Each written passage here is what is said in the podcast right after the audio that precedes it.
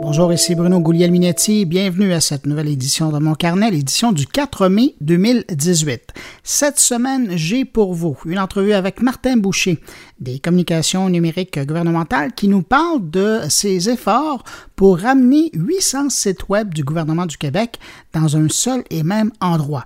On va aller rejoindre sur la route quelque part entre Montréal et Saguenay les gens qui sont derrière cette toute nouvelle invention québécoise qui permettra très bientôt, un jour on l'espère, aux chiens et aux chats d'avoir un ami robot. De son côté, Jean-François Poulain nous parle d'un réseau social pour professionnels de l'informatique. Et puis, Stéphane Ricoul revient de son côté du Salon international de l'alimentation de Montréal et il nous parle de Food Tech. Mais avant de vous faire entendre tout ça et de faire une courte rétrospective de l'actualité techno de la semaine, on a été gâtés. Une salutation particulière à cinq auditeurs qui ont pris le temps d'écouter mon carnet la semaine dernière. Salutations à Sébastien McWade, Jerry B. Côté, Maxime Villemur, NJ Bélanger et Frédéric Bellan. Vous cinq, merci pour l'écoute. Et puis évidemment, merci à vous qui nous accueillez aujourd'hui encore entre vos deux oreilles.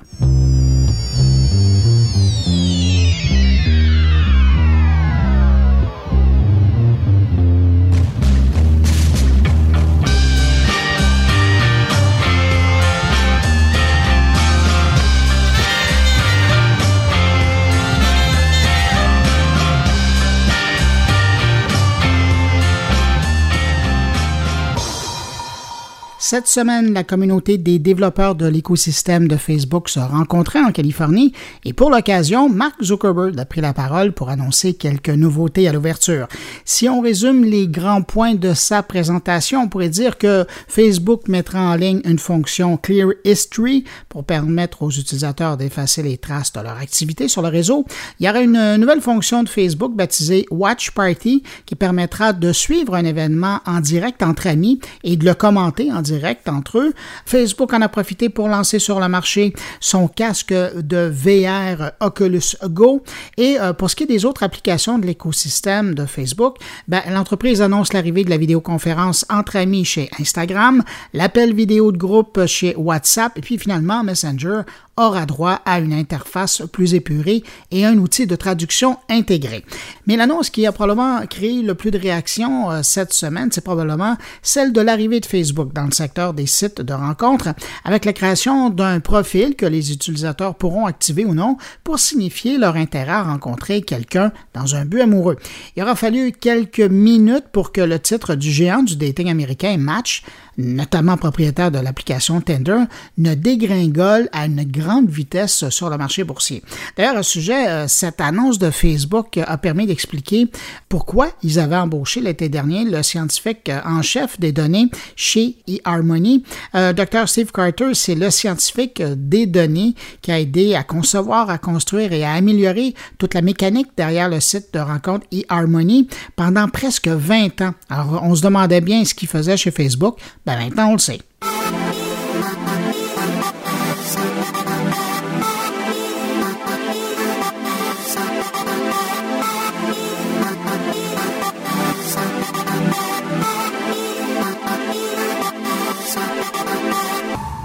C'est cette semaine que Microsoft a lancé le grand déploiement de sa nouvelle mise à jour pour le système d'exploitation Windows 10. Depuis lundi, la nouvelle mouture baptisée Windows 10 mise à jour d'avril 2018 est disponible, mais il faudra quand même être patient parce que pour faire le tour du parc informatique mondial qui utilise Windows 10, ben, Microsoft prévoit mettre plus de trois mois à offrir la mise à jour. Avec cette mise à jour, Microsoft espère pouvoir livrer un outil euh, aux utilisateurs pour récupérer une chose très précieuse, du temps. Euh, de nouvelles fonctionnalités devraient permettre d'en faire plus sans effort, enfin avec moins d'efforts, de gagner en concentration et de consacrer plus de temps aux tâches euh, qui nous intéressent selon le fabricant du logiciel. Un exemple, par exemple, c'est ce bouton affichage des tâches qui permettra dorénavant de retrouver facilement les fichiers et documents ouverts au cours des 30 derniers jours, classés par ordre chronologique et ça, peu importe l'appareil sur lequel ils ont été consultés.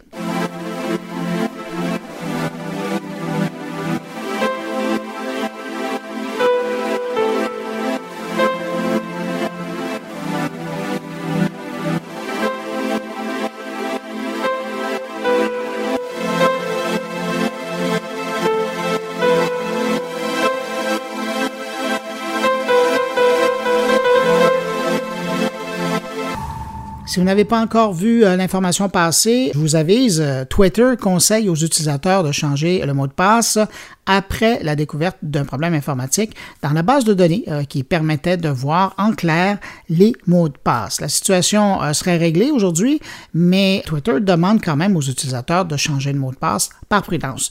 Du même souffle, dans un texte publié sur son site, Twitter affirme ne pas avoir relevé de violation de base de données et qu'il serait probable que personne n'ait pu y accéder dans la mesure où l'existence de cette faille n'était pas connue.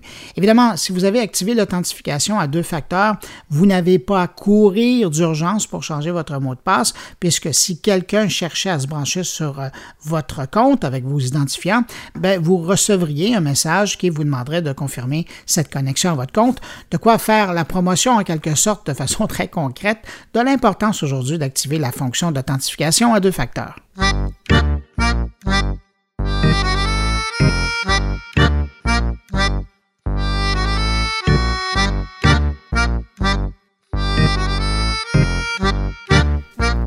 Je lisais cette semaine dans la presse qu'en matière d'Internet haute vitesse, le Québec euh, était à la traîne. C'était dans le cadre d'une entrevue avec Stéphane Forget, qui est le PDG de la Fédération des chambres de commerce du Québec. On disait dans cet article que même si 96% des ménages québécois ont accès à l'Internet haute vitesse, eh bien, seulement 80% d'entre eux en profitent.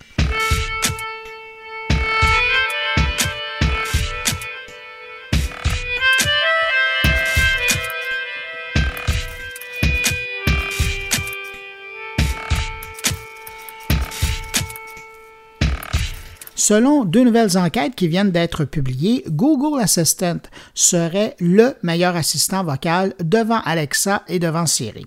Dans une de ces études, celle de Roast, 10 000 questions sur 22 domaines différents ont été posées à l'assistant Google et du nombre, 45% de ces questions ont reçu une bonne réponse de la part de l'assistant Google.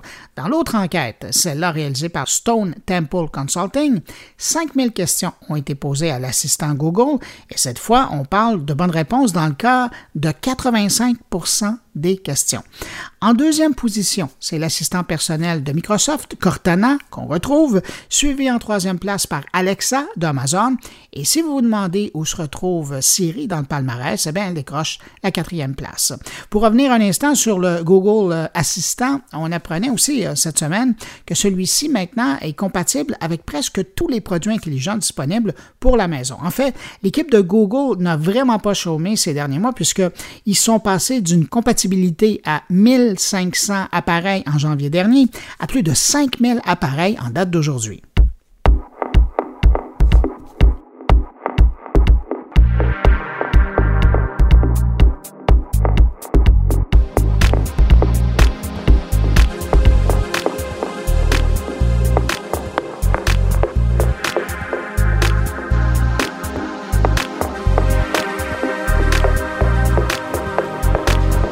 Allons faire un tour dans le monde du cellulaire maintenant avec la publication des derniers chiffres de vente publiés par le cabinet IDC qui confirme que le fabricant sud-coréen Samsung domine toujours les ventes de téléphones intelligents. Samsung conserve plus de 23 de part de marché mondial, soit l'équivalent de 78 millions de téléphones expédiés lors des trois premiers mois de l'année.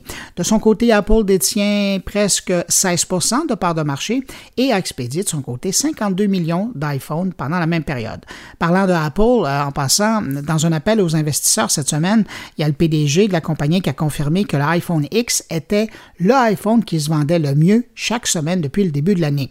Tim Cook semblait vouloir ainsi mettre fin, mettre un terme aux rumeurs qui veulent plutôt indiquer le contraire depuis quelques mois.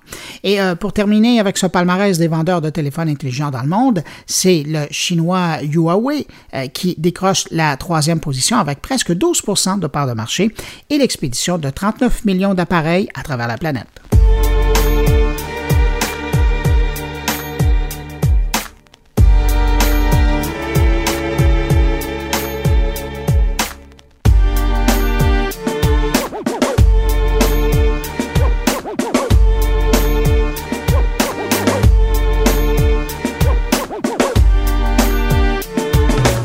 Nouvelle pour les consommateurs qui ont fait le choix d'utiliser le service de paiement Google Pay parce que celui-ci est maintenant disponible depuis les logiciels de navigation autant sur Windows que sur Mac. En fait, c'est une version web qui vient d'être lancée de la plateforme de paiement Google Pay.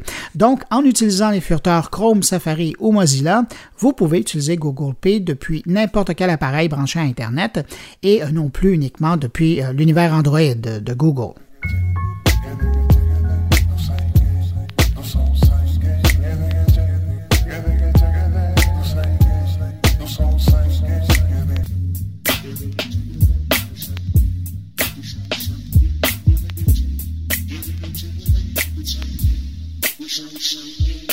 Cette semaine, dans ma rubrique Entendu sur le web, j'attire votre attention sur une toute nouvelle série de podcasts qui démarre au devoir, intitulée Le mythe Startup. Une façon de découvrir euh, cet univers par ceux qui l'ont tenté en six épisodes. Dans le premier épisode qui vient d'être mis en ligne, on parle de l'idée de départ, l'étincelle essentielle à la création d'une entreprise, et ça commence avec les propos de l'entrepreneur Simon Bédard. Je vous en fais entendre un extrait. Je me suis renseigné sur le web, j'ai été dans, différentes rencontres, des meet-ups à Montréal pour savoir un peu comment, d'un, comment les startups fonctionnaient, puis de deux, comment, comment on développait ça, une plateforme euh, de ce type-là. Euh, tu te mets à lire des études de cas de, certaines, de certains grands joueurs, Airbnb, euh, etc. Mais principalement, j'ai vite réalisé que ce que j'étais en train de développer ou ce que j'avais envie de développer, c'était une plateforme technologique. Et donc, il fallait que je m'entoure de gens ou que je trouve un partenaire qui allait vouloir développer ce projet-là avec moi. Voilà les propos de Simon Bédard. Euh, cette série intitulée Le Mythe Startup, c'est une animation et une réalisation de Carl Retino Parazelli. Euh, si vous désirez entendre l'intégrale, ben, vous passez sur le site du Devoir, c'est disponible là. Si vous avez de la difficulté à le trouver, c'est pas compliqué, hein, vous passez sur moncarnet.com et il y a un lien vers la bonne page pour entendre le podcast.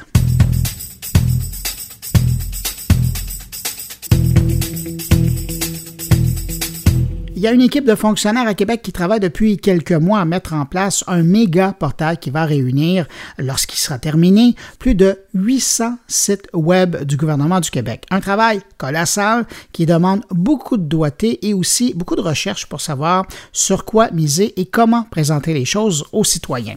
Pour lever le voile sur ce grand chantier web, j'ai la chance d'avoir au bout du fil Martin Boucher. Martin Boucher, il est le directeur des communications numériques gouvernementales qui est en charge du projet. Bonjour, M. Boucher. Bonjour.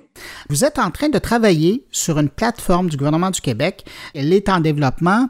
J'aimerais ça que vous nous parliez de votre projet, qui est colossal. Oui, en fait, la, plateforme qu'on appelle la plateforme gouvernementale unifiée est une composante de la stratégie d'optimisation des communications numériques gouvernementales euh, qui est en mise en œuvre depuis un peu plus d'un an. Euh, et la plateforme comme telle, c'est la, on veut rassembler ou faire converger l'ensemble des sites web et des services gouvernementaux vers un seul point de chute euh, numérique. Donc, pour simplifier la vie euh, des citoyens, puis pour un peu, en fait, le, le sous-titre de notre stratégie, c'est réinventer la, la relation entre l'État et le citoyen, rien de moins. Alors, euh, évidemment, ce qui, retient beaucoup l'attention de notre stratégie, c'est la création de cette plateforme gouvernementale unifiée qui va rassembler euh, au-delà de 800 sites web gouvernementaux de, des ministères et des organismes publics. Je vous reprends sur euh, cette mission de repenser cette approche-là. Ça veut donc dire que vous allez penser parce qu'on est en 2019 bientôt, là, vous allez penser cette relation en fonction de l'œil du citoyen plutôt que des structures gouvernementales. Est-ce que c'est ça? Oui, tout à fait. Le, portrait actuel euh, qu'on présente aux citoyens, ben c'est de fait notre structure administrative parce que euh, le citoyen a accès à différents sites web, de ministères et d'organismes qui peuvent euh, qui peuvent changer, fusionner. Euh, il peut y avoir des regroupements de toutes sortes. Alors, ce qu'on veut faire, c'est justement inverser cette logique-là et présenter une vitrine organisée, par exemple, par thème plutôt que par euh, entité administrative. Donc, par thème qui sont en lien avec les besoins d'information des, des citoyens parce que plusieurs ministères peuvent interpeller les familles, parce que plusieurs euh, ministères peuvent interpeller une région, c'est ça? Oui, et un, même ministère euh, peut euh, avoir des contenus qui concernent plusieurs thèmes, et c'est ce qui rend un peu, en fait, notre tâche assez complexe parce que ça entraîne des enjeux de gouvernance de cette grande plateforme-là. Euh, mais ce qu'on se dit, c'est que il vaut mieux nous se, taper la complexité euh, comme gouvernement euh, plutôt que de, que ce soit le citoyen qui doive comprendre comment on est organisé puis comment trouver l'information qu'il cherche. Je suis curieux, pratico-pratique, là, qui fait le choix de dire ça, ça va là, puis ça va là? Est-ce que c'est le ministère qui vous propose quelque chose ou est-ce que c'est vous qui êtes de l'extérieur et qui voyez le grand plan, qui décidez et soumettez l'idée? C'est comme un, rôle de co-gestion, si on veut. L'ensemble des directions de communication des ministères relèvent du secrétariat à la communication gouvernementale où je travaille. Et euh, ensemble, donc chacune des directions de com et notre, notre équipe ici à la direction des communications numériques gouvernementales, ben on, échange sur des arborescences de contenu, sur les contenus eux-mêmes, et on essaie de, trouver euh, la, meilleure façon d'organiser les contenus ensemble. Et euh, là, pour l'instant, on, a fait quelques, quelques activités de consultation du public, mais une fois qu'on va avoir des contenus euh, du réel là, à tester, on va euh, entreprendre une série de tests. Puis on va faire des tests en continu auprès des citoyens pour s'assurer que ce qu'on met en ligne, ben c'est compris par, euh, par les citoyens. On, on, veut se mettre en état de, de veille et d'amélioration continue.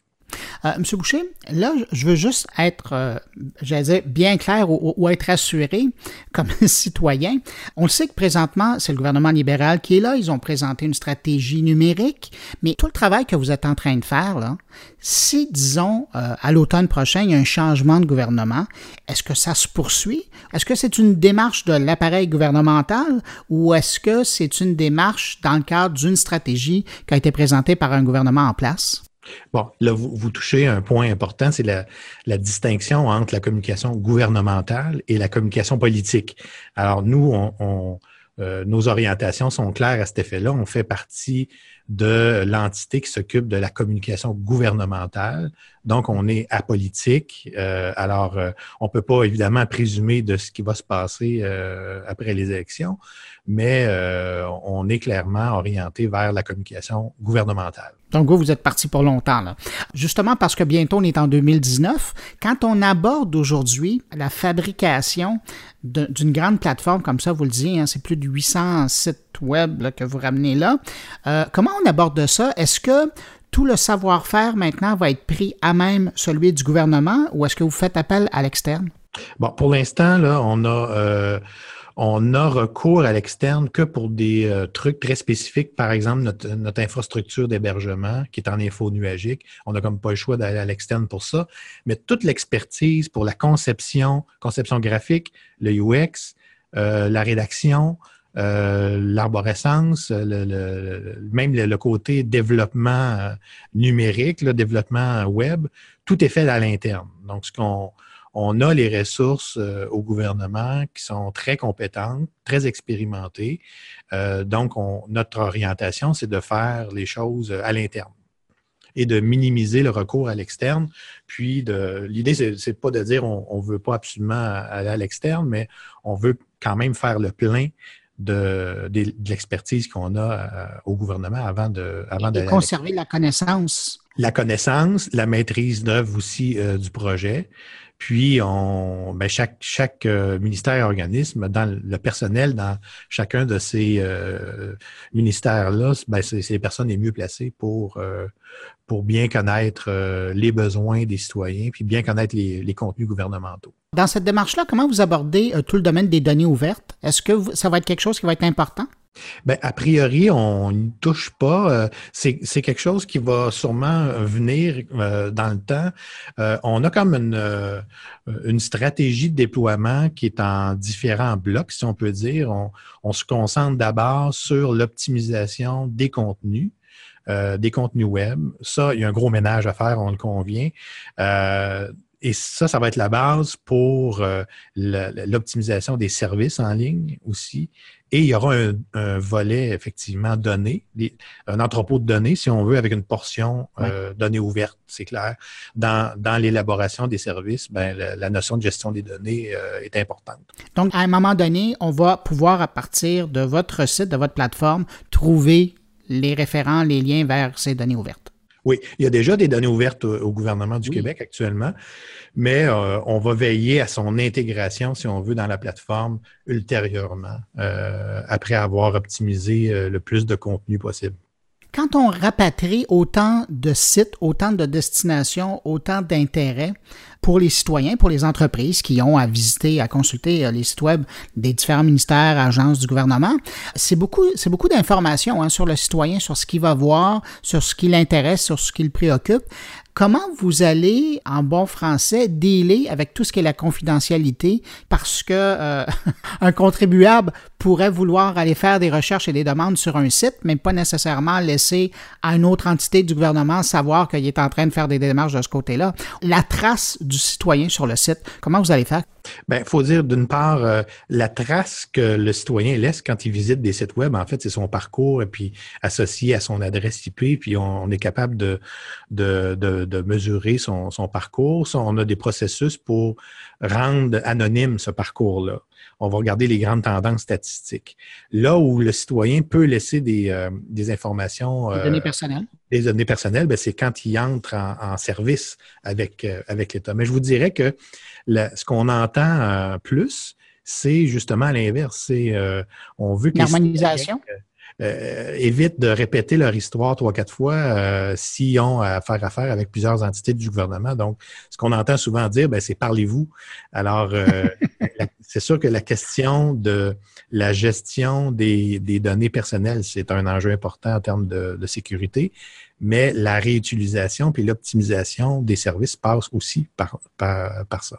Aujourd'hui, quand on fait un site web, évidemment, il faut qu'il soit optimisé pour la navigation mobile parce que c'est là que le, plus de gens naviguent. Il euh, faut que ça soit optimisé, si on regarde un peu plus à l'avant, vers euh, la recherche vocale parce que de plus en plus, il y a des bornes. Comment vous regardez le développement à long terme? C'est-à-dire qu'aujourd'hui, vous devez prendre des choix éditoriaux, stratégiques euh, en pensant à demain. Comment vous abordez ça, cet angle-là? Ben, d'une part, là, ce qu'on essaie de faire, c'est de combler euh, ou rattraper un certain retard, un certain décalage entre les pratiques gouvernementales puis les besoins en information des citoyens.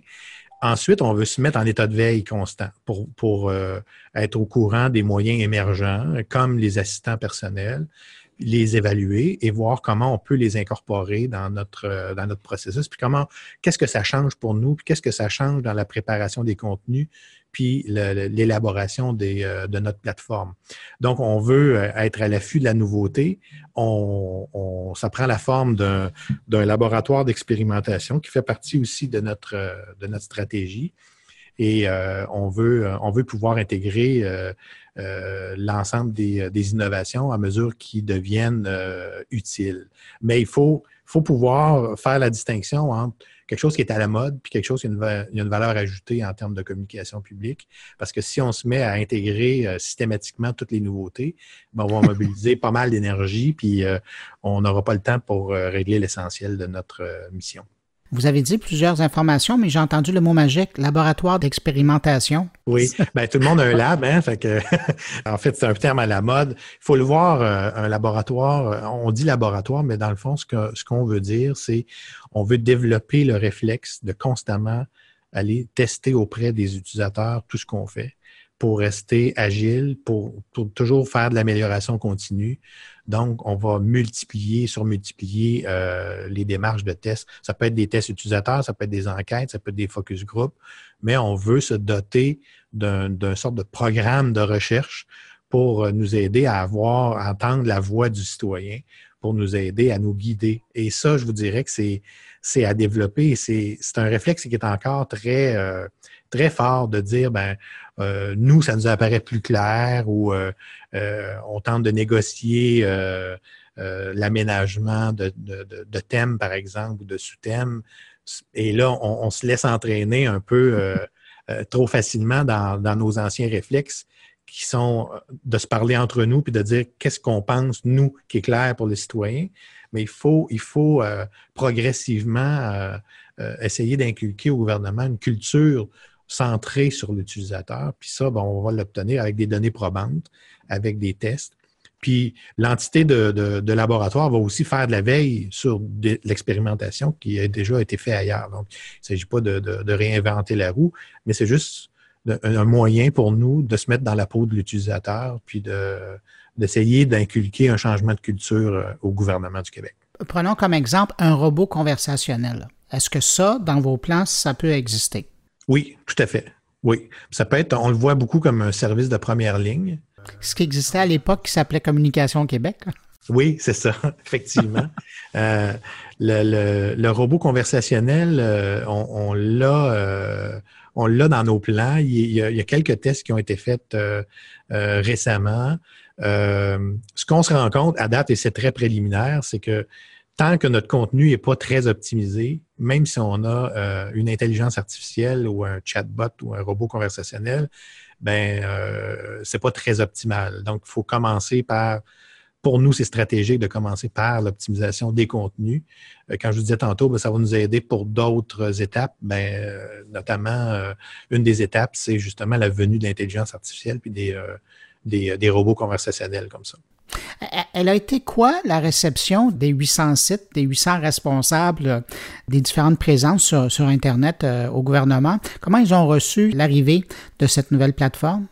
Bien, euh, de façon euh, assez positive euh, de, ce qu'on a comme commentaire, les gens sont enthousiastes. Moi, je sens une, une grande mobilisation au gouvernement autour de la question de en fait, de la question de, la culture centrée sur, l'utilisateur. Ça, ça dépasse, euh, ça dépasse la communication, ça dépasse la communication numérique. J'étais ce matin à une, conférence donnée par euh, la Société d'assurance automobile du Québec qui expliquait comment eux, ils ont révisé leur euh, correspondance avec leur clientèle et donc ils adoptent une, philosophie vraiment centrée sur l'utilisateur. Et ça, on le sent, puis ça, nous, encourage beaucoup. Ça fait quelques mois là, que vous êtes en train de travailler concrètement là-dessus.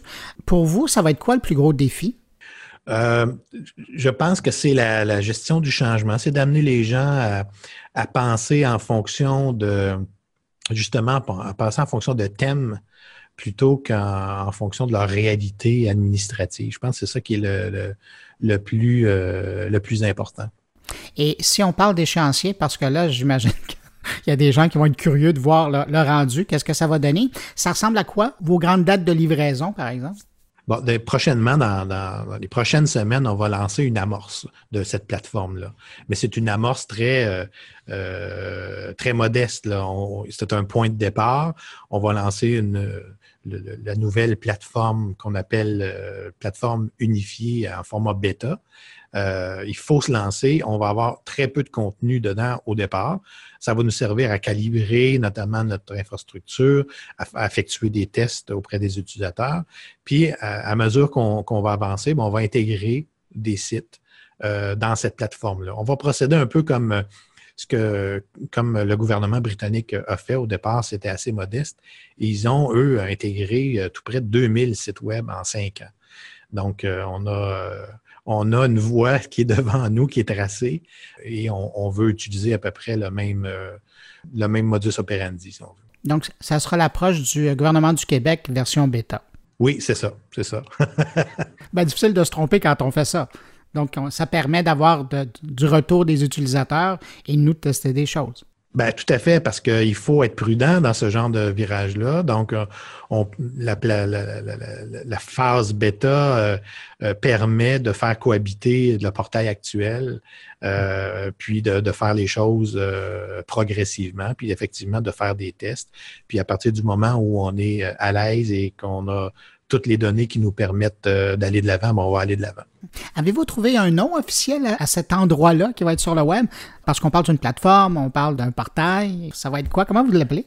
Son, petit nom, euh, si on peut dire, euh, c'est la plateforme gouvernementale unifiée, mais c'est faut comprendre que c'est un nom qu'on se donne ici à l'interne. Oui, le, travail, oui. Pas, ça ne sera pas le nom du site web comme on faisait dans les années 90 où on nommait un site web. Euh, non, on veut, on veut que ce soit la vitrine du gouvernement du Québec. les gens, justement, dans leur perspective, ils parlent au gouvernement du Québec, peu importe l'entité avec laquelle ils transigent. Donc, on veut, on veut être assez générique, j'ai envie de dire. Donc, on, la nomme, nous, à l'interne, mais ce nom-là ne sera pas public, sûrement. Ben, vous prêchez par l'exemple, c'est-à-dire que vous travaillez dans les structures, mais vous adaptez ça. Euh, Martin Boucher, directeur des communications numériques gouvernementales, je vous remercie infiniment pour cette entrevue-là, de, lever le voile sur quelque chose qui est en développement comme ça. Euh, évidemment, je pense qu'il y a bien des gens qui nous écoutent, euh, qui vont vous suivre de très près par intérêt, juste par le fait qu'on est des citoyens et qu'on consulte vos différents sites. Alors, de voir ça dans un seul endroit, ça va être la bonne chose. Et sinon, j'en profite parce que par exemple, Facebook, c'est pas, on parlait de données personnelles. Facebook n'est pas tellement discret. J'apprenais aussi que c'était votre anniversaire. Alors, bon anniversaire. Ben, merci, merci. Merci beaucoup, Bruno. Au revoir. Au revoir.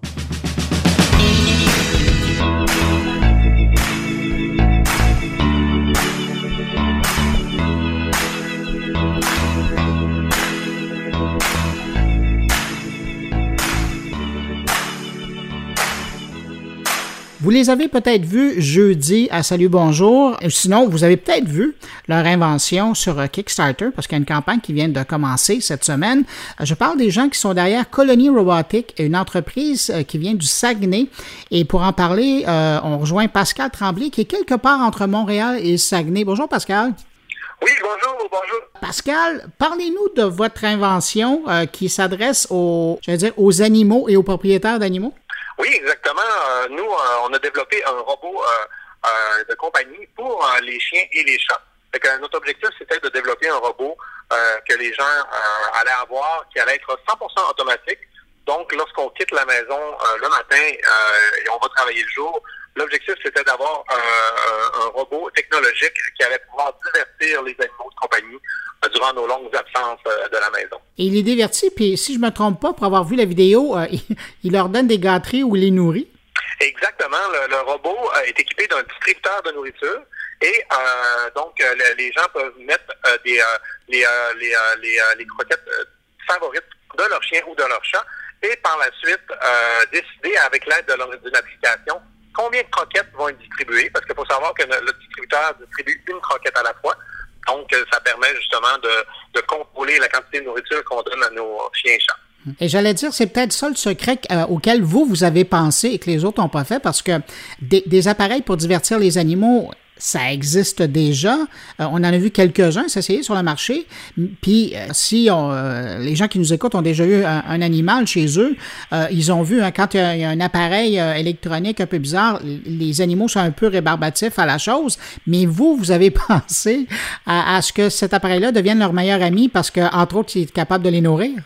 Exactement. Nous, l'idée nous est venue en regardant des, chiens pisteurs dans, dans les aéroports. On voit euh, moi, ça m'a toujours impressionné qu'un chien dans un aéroport va, passer toute la journée à chercher, oui, de la drogue, mais dans le fond, pour lui, c'est chercher sa nourriture. Puis, euh, il n'est jamais désintéressé. C'est la même chose pour les chats. Les chats et les chiens adorent euh, chercher leur nourriture. Donc, euh, l'idée nous est venue d'incorporer un scripteur de, de, croquettes dans le robot. puis, rapidement, sans aucune intervention du maître, le chien et le chat vont réaliser rapidement que le robot donne des croquettes et il va pouvoir euh, commencer à, jouer avec lui. Puis, c'est une belle façon pour eux de, se divertir. C'est une belle façon de les introduire à la robotique au passage. Pascal, euh, d'avoir l'idée, c'est une chose, mais euh, d'en faire un, prototype et de le mettre sur le marché et d'utiliser une campagne de sociofinancement pour le faire, c'en est une autre. Comment vous vous prenez pour dans, dans, votre échéancier là, pour fonctionner?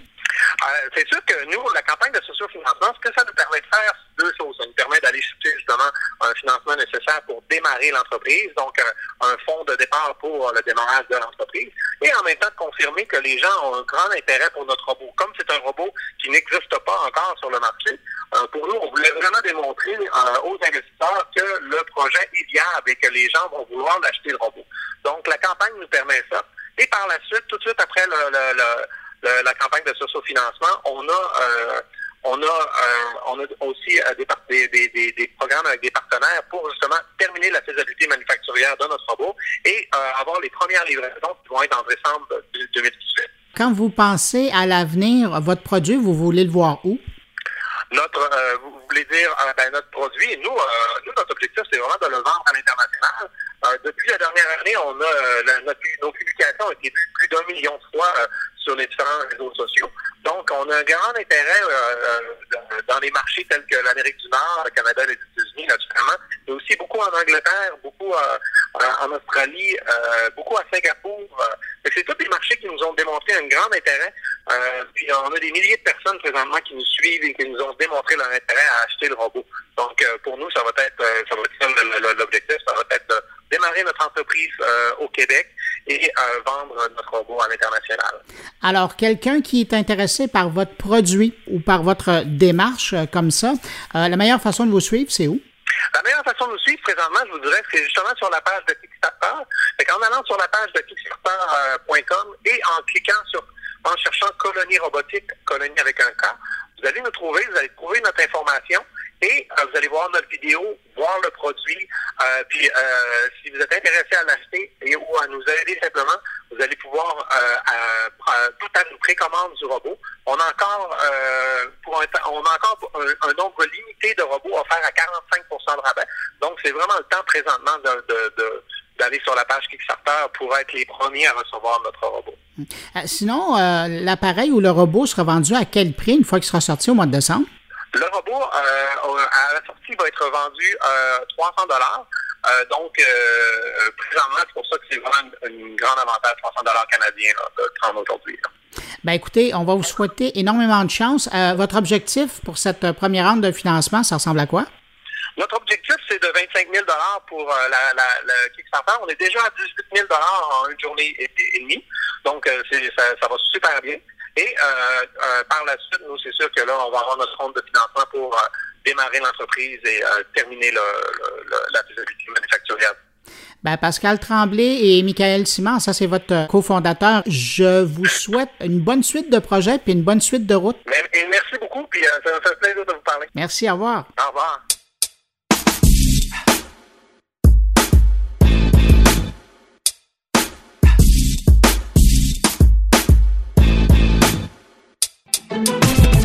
C'est le moment d'aller rejoindre Jean-François Poulain. Puis aujourd'hui, j'avoue que Jean-François euh, est très généreux puisqu'il nous accueille au restaurant. On le retrouve au bout de la ligne, mais c'est ça, il nous parle euh, du, restaurant pour nous présenter son entrevue. Salut Jean-François. Bonjour Bruno. Ben oui, le pauvre petit Jean-François a des horaires chargés, puis des fois en deux meetings, il se retrouve au restaurant. ça m'arrive. Écoute, je te demanderai pas de nous, lire la carte euh, ou le menu du restaurant où tu te trouves, mais je serais curieux donc de tout de suite sauter sur le sujet.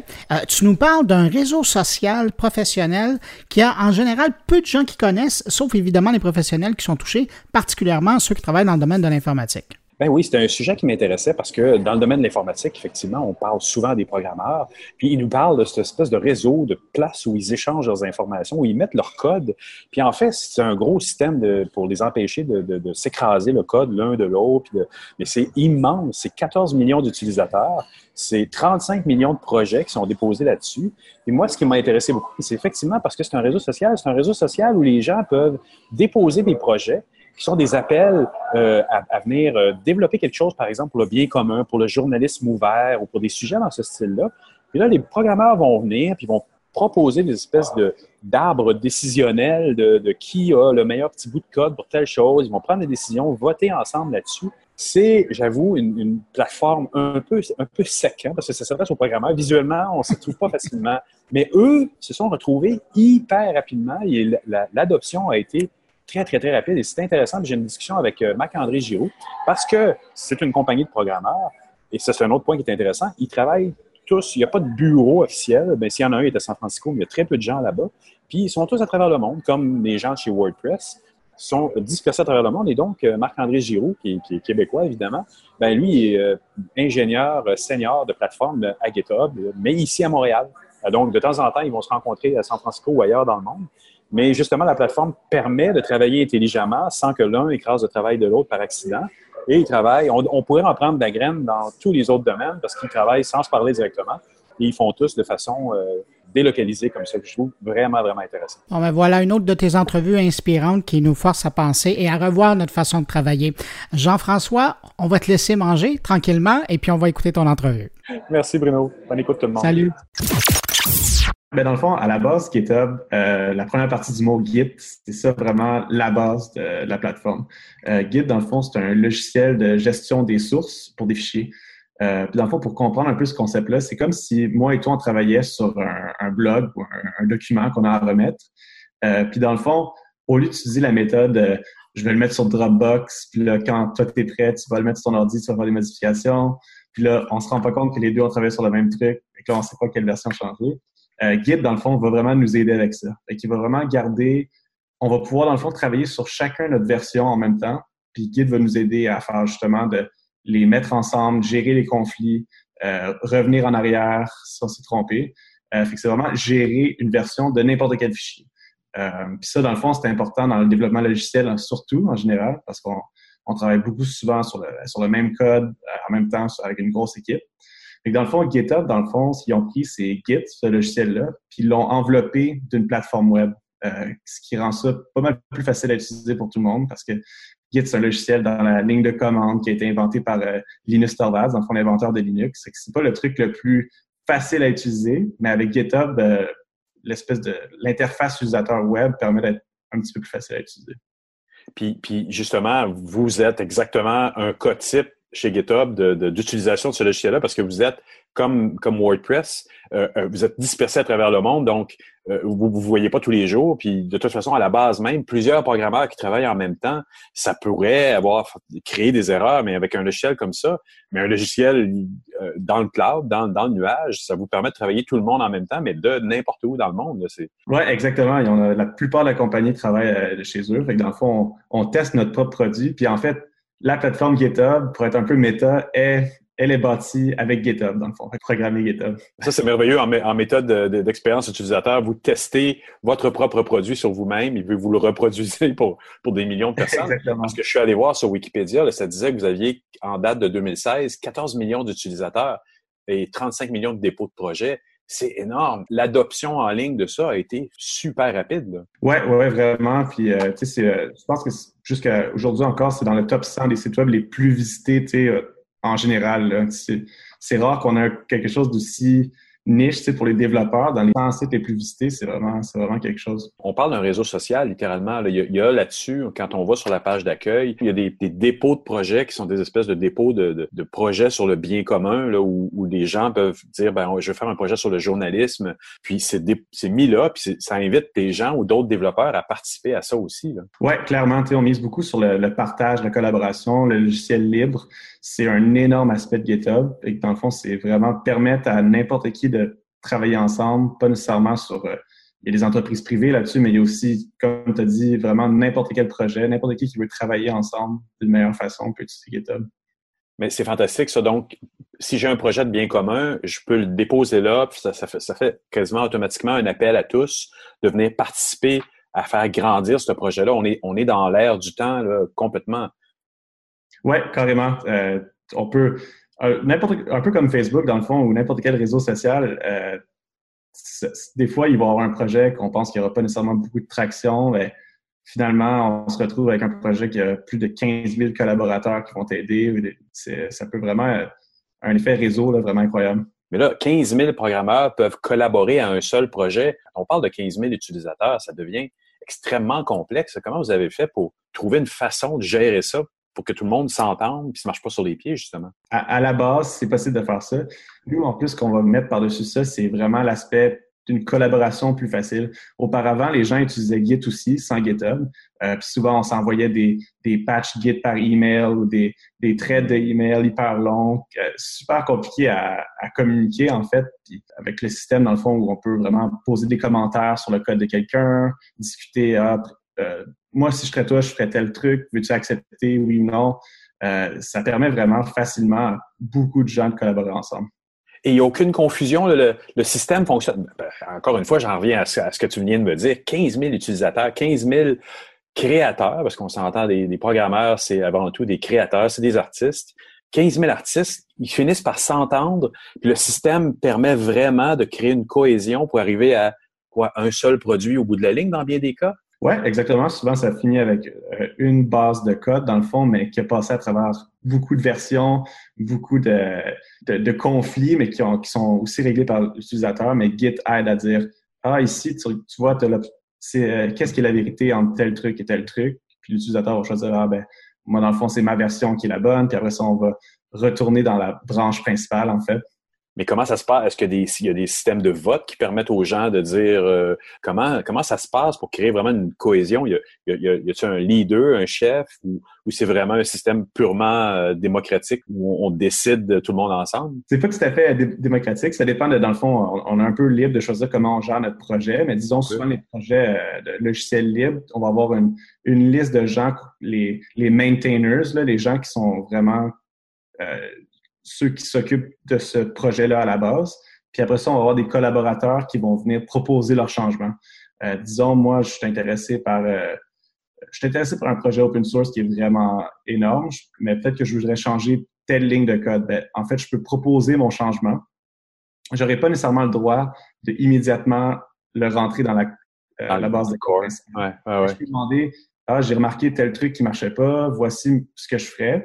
Euh, puis en fait, on a un système qu'on appelle pull request à GitHub, comme une demande de tirade. C'est comme si je demandais euh, au mainteneur, est-ce que tu peux accepter mon code dans la branche principale? Puis lui, en fait, il peut approuver, il peut commenter, ah, hmm, je préférais si tu faisais ça, ou il peut carrément dire, non, j'accepterai pas aujourd'hui, ça marchera pas. Et, pour des projets de cette envergure-là, de ce type-là, c'est gratuit. Le, modèle devient payant quand tu es une entreprise, finalement? Le modèle devient payant quand tu es une, organisation, une entreprise avec euh, beaucoup d'utilisateurs. Puis si tu veux, surtout si on veut garder le projet privé. Euh, tout ce qui ah est public, qui sert dans le fond à la communauté, peut rester gratuit, même à un énorme projet. Mais c'est un, super, une super belle façon de faire les choses, en fait, parce que autant, vous, j'imagine, vous vous financez avec tous les projets qui demandent à être privés parce qu'ils servent des entreprises, que vous servez également la communauté, puis, tout, puis comme je disais tout à l'heure, le bien commun. Si on veut créer quelque chose, c'est pas moi un projet pour, euh, mettons qu'on veut faire un projet très humanitaire, on peut le déposer là-dessus, faire un appel à, la communauté et les gens vont joindre. Mais c'est ça, cette partie-là, elle est totalement gratuite. Totalement gratuite à ce niveau-là, ouais. Aussitôt que c'est vraiment aussitôt qu'on veut garder une organisation privée vraiment pour une compagnie que les gens vont avoir payé, mais on peut très bien participer à GitHub sur une panoplie de projets sans, sans jamais payer. Puis comment on fait pour éviter des, des phénomènes négatifs? Là? Parce que des fois, dans les, les, réseaux sociaux, ça spin sur des angles un peu plus négatifs. Est-ce que vous avez des, des, des, des sauvegardes, pas des safeguards un peu qui permettent de ne pas trop aller dans le négativisme? C'est toujours dans les mains des, comment tu les appelles, les maintainers? Oui, euh, c'est un, un, peu dans leur, dans leur même. On leur donne des outils. Euh, par exemple, si des fois, justement, euh, le système de pull request que je disais, quelqu'un qui veut amener du code, des fois, ça peut tourner au vinaigre si des gens s'entendent pas ou quoi que ce soit. on a toujours des moyens de dire, justement, de d'aller barrer une, une pull request ou une issue pour dire on n'a plus le droit d'écrire de, commentaires là-dessus, c'est comme ah oui. terminé. parce que ça arrive des fois qu'il y a des gens dans, une grosse communauté comme ça, des fois, on s'entend pas parfaitement. Mais... C'est vraiment une gestion d'utilisateur, une gestion de sujet euh, qui, est, vraiment complexe, qui tient de, un petit peu des forums, peut-être? Exactement, ouais. Ça, fait en fait un système d'échou là où quelqu'un peut écrire, euh, euh, dans le fond, pas nécessairement amener du code, mais dire j'ai remarqué tel problème dans le code, est-ce que vous savez c'est quoi la solution? c'est un, peu comme on forum, dans le fond. On discute des commentaires, puis il faut amener un peu une, une modération à ça parfois. C'est vraiment la personne qui s'occupe du projet qui va décider de ça. Est-ce qu'il y a des gens qui peuvent venir aider en disant, ben c'est bien ce que vous êtes en train de coder. Est-ce que est-ce qu'il y a moyen d'avoir des, des, designers, des, des, UX qui viennent aussi collaborer dans ces projets-là? Oui, ben c'est clair. En fait, euh, ben, tu vois, à GitHub, nous, c'est comme ça qu'on travaille. Presque tout, tout, tout est sur GitHub dans nos bas, dans, parce que dans le fond, à la base, ça marche très bien pour le code. Oui, c'est pour les développeurs, mais de moins en moins spécifiquement pour les développeurs. En fait, n'importe qui a besoin de versions d'un certain fichier. Ça peut être des, euh, un, avocat qui veut garder des versions d'un contrat, un designer, euh, n'importe qui en UX, même euh, nos gens de recrutement utilisent ça pour garder des informations sur des entrevues ou quoi que ce soit. Ah oui. C'est vraiment pour tout. Puis en fait, tout le monde peut collaborer là-dessus. Quelqu'un, un designer va mettre ses sketchs là-dessus, on peut commenter sur les images. Euh, c'est vraiment pas juste pour les développeurs. On a souvent cette impression-là, euh, justement à cause de Git, qui est un peu complexe, mais avec GitHub qui vient envelopper tout ça, vraiment, ça permet à n'importe qui de l'utiliser assez facilement. Donc, si je le veux, moi, je peux aller m'inscrire sur GitHub. Je, je, je, vais rentrer dans un projet comme ceux que je parlais tout à l'heure, qui sont, il y a vraiment un thread, là, il y a vraiment une ligne de sujet sur le journalisme citoyen. Je pourrais aller rentrer là-dedans et trouver une façon de collaborer au projet. Oui, exactement. Tu pourrais ouvrir une issue, par exemple. Euh, ah, je trouve tel truc n'est pas vraiment euh, utilisable pour un utilisateur. Euh, on pourrait peut-être l'améliorer. Tu pourrais envoyer comme des peut-être des mock-ups de ce que tu aimerais que ça soit. Quelqu'un pourrait peut-être t'aider à l'implémenter, des trucs comme ça, assez facilement. tous les, les, hackathons, les concours de programmation, des trucs, là, ben, pas tout le monde, mais il y a beaucoup, beaucoup de ces projets-là qui sont sur GitHub, justement. ça, c'est un peu le le truc triste avec tous les, les, programmeurs, souvent on a un petit, un, petit projet, on va commencer les deux premiers jours, on code comme des, comme des malades, on met ça sur GitHub, puis là ça vient, ça vient mourir parce qu'on l'oublie puis on passe à autre chose. Mais tu as raison que ces projets-là aussi, Startup Fest, si c'était sur GitHub, peut-être que justement quelqu'un d'autre peut prendre le flambeau, euh, on peut se faire aider par une autre communauté par laquelle on ne penserait jamais. Ce serait vraiment intéressant de voir ça.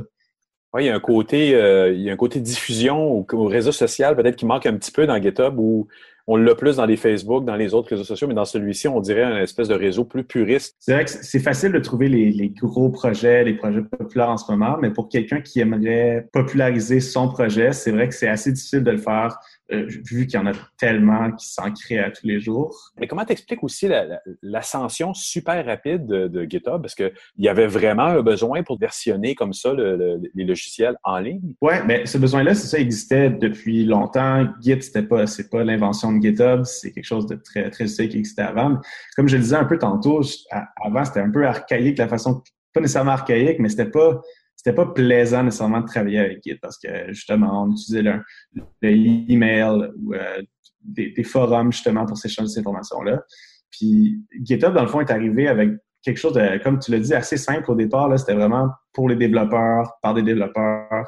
Euh, tu voyais ton code était là, that's it, il n'y a pas d'annonce, pas de fioriture tant que ça au départ. Euh, puis je pense que ça, justement, cet appel-là que c'était vraiment fait pour des développeurs, puis sans nécessairement rien de spécial autour. Ça a vraiment aidé au départ. C'était exactement ce que les gens avaient besoin.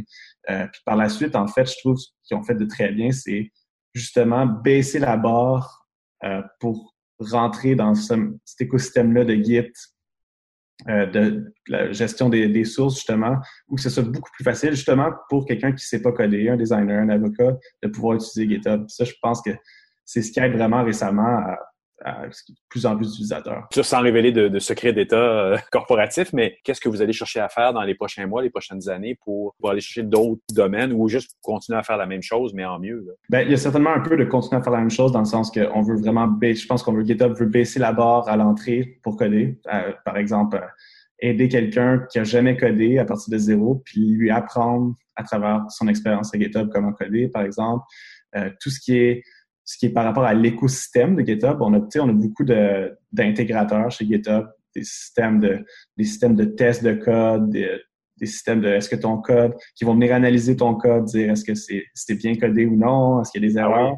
Okay. Euh, c'est pas nécessairement nous qui va le coder. On offre, on offre dans le fond des API, des interfaces pour que les gens viennent un peu se, se brancher sur nous puis utiliser GitHub comme plateforme pour créer leur propre application il y a beaucoup euh, de l'écosystème de GitHub dans le fond. Donc, il y a un côté carrément éducatif. Ben, il y a beaucoup d'écoles qui utilisent GitHub. Euh, on a même un produit, là, GitHub euh, Éducation, qui va venir aider pour ça. Euh, c'est que moi, personnellement, c'est quelque chose que j'aimerais voir encore plus. Euh, le côté éducation.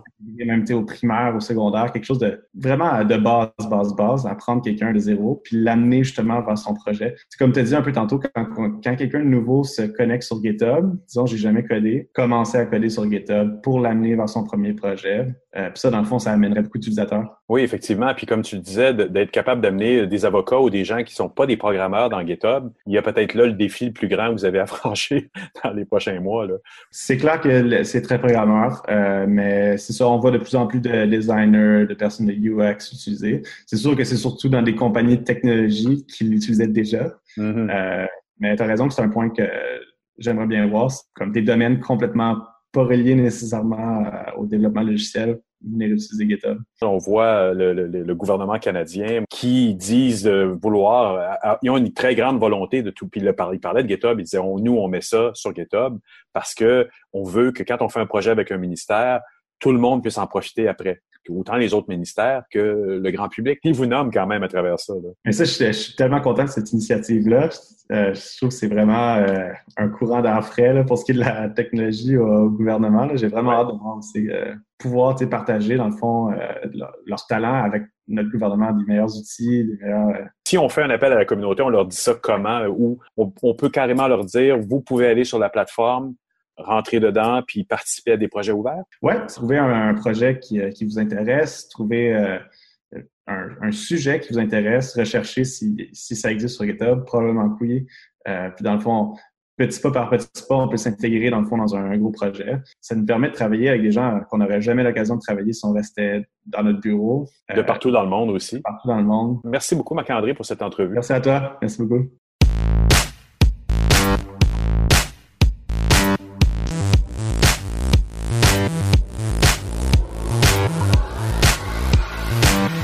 C'est le temps de retrouver Stéphane Ricoul. Euh, cette semaine, Stéphane a parcouru le Salon international de l'alimentation de Montréal et nous parle de Food Tech.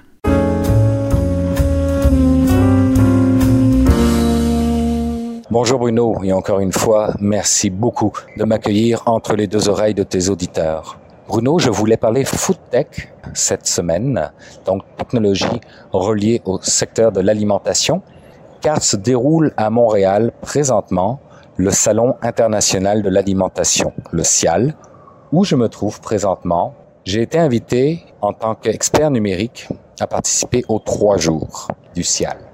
J'ai donné une conférence, j'ai animé un panel, j'ai invité d'autres conférenciers, mais je me suis surtout amusé à parcourir toutes les allées du CIAL pour voir où on en était en matière d'évolution technologique reliée à ce secteur. Et des allées je peux vous dire qu'il y en a beaucoup car c'est un énorme salon qui regroupe tous les joueurs du secteur de l'alimentation de partout dans le monde, sauf dans la technologie. Et été un petit peu déçu. En fait, je n'ai trouvé aucun exposant, à l'exception de un, qui était relié à la food tech.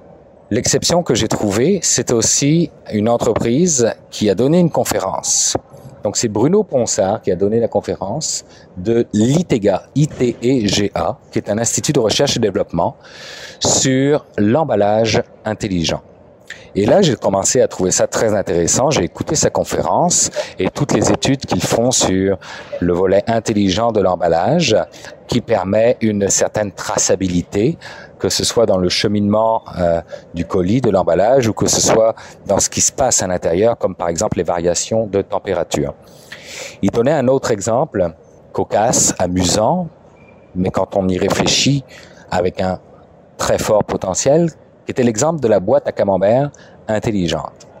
Une boîte à camembert qui communiquerait avec le consommateur sur le moment où le camembert est comme parfait pour être consommé, qui mesurerait le taux d'humidité, le taux de moisissure du camembert pour vous dire quand est-ce qu'il est comme hmm, super bon à la consommation, mais aussi quand est-ce qu'il n'est plus bon à la consommation. Il y a une ou deux semaines de ça dans la presse, une journaliste s'est amusée, entre guillemets, à parcourir les poubelles de Montréal pour parler du gâchis alimentaire qui était fait notamment par les supermarchés qui jetaient des produits des fois dont la date de péremption était atteinte, mais des fois avant même la date de péremption. Et elle comparait les poubelles de Montréal à un frigo à ciel ouvert, tellement on était capable de récupérer ces produits-là puis d'en faire son épicerie. Et c'est ce qu'elle a fait pendant une semaine. Quand on y réfléchit bien, un emballage intelligent permettrait d'éviter ce gâchis alimentaire. Dans les autres conférences, j'ai animé un panel sur les modèles d'affaires que le numérique permettait d'apporter. C'était un panel avec Judith Fetzer de Cookit et avec Mathieu Hall de Knock Knock Café. Et j'ai invité Jonathan Hamel à venir nous parler de blockchain et du secteur de l'alimentation. La blockchain, Bruno Ponsard d'Itega l'a rapidement abordé dans sa conférence d'hier. Il a posé la question à l'Assemblée. Il y avait à peu près une soixantaine de personnes devant lui. Qui est à l'aise avec la notion de blockchain? Qui connaît la blockchain? Une seule main s'est levée. Donc ma conclusion, c'est qu'aujourd'hui, la food tech n'est pas encore arrivée au Canada. Je pense qu'on a un peu de retard par rapport à ce qui se fait en Europe notamment. Vous savez, je n'ai même pas vu de fournisseurs, ne serait-ce que d'étiquettes intelligentes. Donc c'est un petit peu dommage. On est rendu à encore un stade d'évangélisation et euh, je pense qu'il faut accélérer euh, l'adoption des technologies dans le secteur de l'alimentation. Et je ne parle pas de production ou de distribution. Là, je pense que les avancées sont beaucoup plus grandes. Je vais vous donner un autre exemple que je m'attendais à voir. Je pensais sérieusement voir des imprimantes 3D de bouffe et je n'en ai pas vu. Alors, euh, j'ai juste hâte à l'année prochaine, au CIAL 2019, qui se déroulera probablement à Toronto, puisqu'ils alternent d'une année à l'autre, pour voir si on a rattrapé notre retard. Bruno, merci beaucoup et on se donne rendez-vous la semaine prochaine.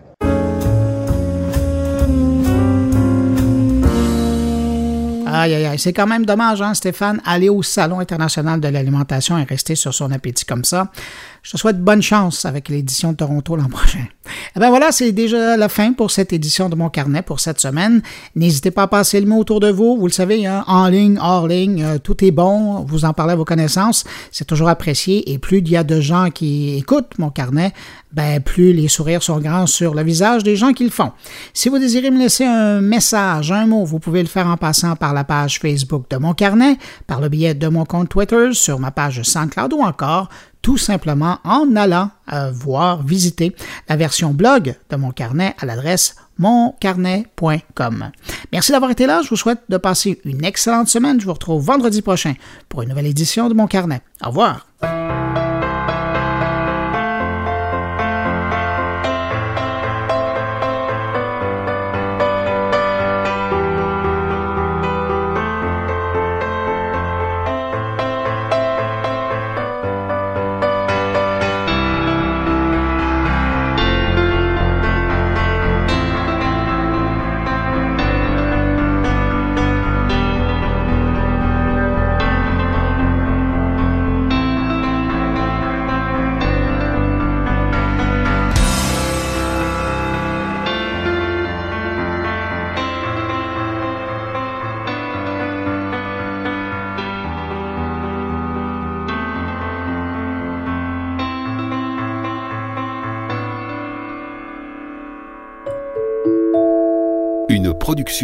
Goulielminetti.com